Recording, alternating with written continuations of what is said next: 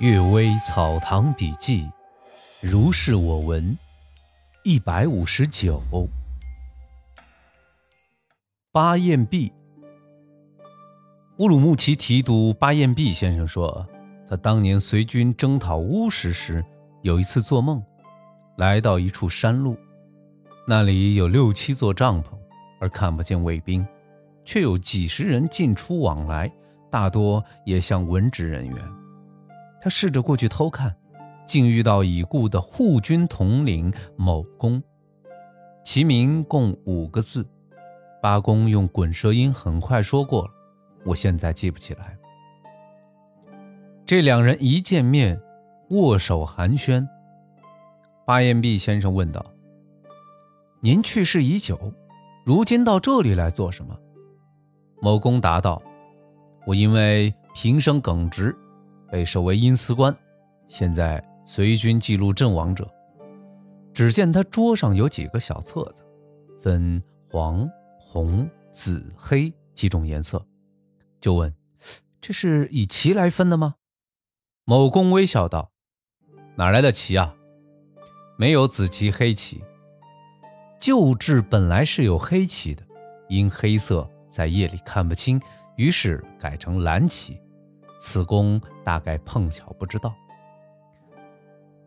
这是用来区别等级次序的。八公问：“这次序是怎么定的？”某公答道：“赤心为国、奋不顾身的人登在黄册，恪守军令、宁死不饶的人登在红册，随军征逐、转战而死的人登在紫册。”仓皇奔逃、无路求生、被践踏而死、追奸杀头的人登在黑册。八公又问：“那同时丧命、血溅尸横，怎么能一一区分而开，毫无差错呢？”某公答道：“这就只有阴司官才能分辨了。一般来说，人死而鬼魂在，其精气和生前一样，应该登在黄册的人。”其精气像烈火翻腾，蓬蓬勃勃；应该登在红侧的人，其精气像烽烟直上，风不能摇；应登在紫侧的人，其精气像穿过云层的电光，闪烁晃动。这三等人中最上等的为神，最下等的也进入好的轮回。至于应该登在黑侧的人，其精气萎缩颓靡，就像。没有火光的死灰，对朝廷来说，褒扬忠义自然是一样的哀荣；而阴司则将他们看作寻常之鬼，不再重视他们。八公侧耳恭听，大受震动，衷心佩服。正要问自己的将来，忽然炮声将他惊醒。后来经常以此告诫部下说：“我临阵时就想起这些话，便觉得捐躯战场，轻如鸿毛。”第二个故事，王二显灵。夜灯从录记载谢梅庄憨子的故事，而不知道憨子姓卢名智人，大概是没有看过梅庄自己写的《憨子传》，而仅仅是根据传闻，或一书京兆乙在驻守奎苏图时，有个教夫王二，和憨子的故事相类似，后来死在塞外。京兆乙哭得很伤心。一夜，忽听得帐外有人说道：“羊被偷走了，可赶快向西北方向追。”出来一看，果然如此。听的话音，很显然是王二的鬼魂。京兆乙有一仆人，正要辞别回家，这天呢，目睹了这怪异之事，于是就解开行装不走了，对他的同伴说：“怕王二在阴间取笑我。”第三个故事，蔡某。沧州有个盲人叫蔡某啊，每次经过南山楼下，就有一个老者请他弹唱，并且一起喝酒。两人呢渐渐熟识起来。那老者也经常到蔡家对酌。